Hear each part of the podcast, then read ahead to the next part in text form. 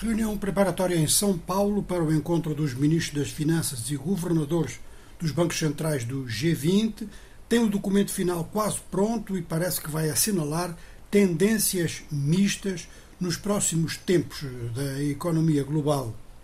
Bom, e hoje Londres, Paris e o Nasdaq, portanto em Nova York neste caso, estão com desempenhos semelhantes ao de 24 horas atrás e o Dow Jones em ligeiro recuo. Em Londres, o euro em relação ao dólar com cotação de 1,0843. Em Londres também o petróleo Brent a 82 dólares 80 centes por barril e o WTI em Nova Iorque a 78,15 por barril.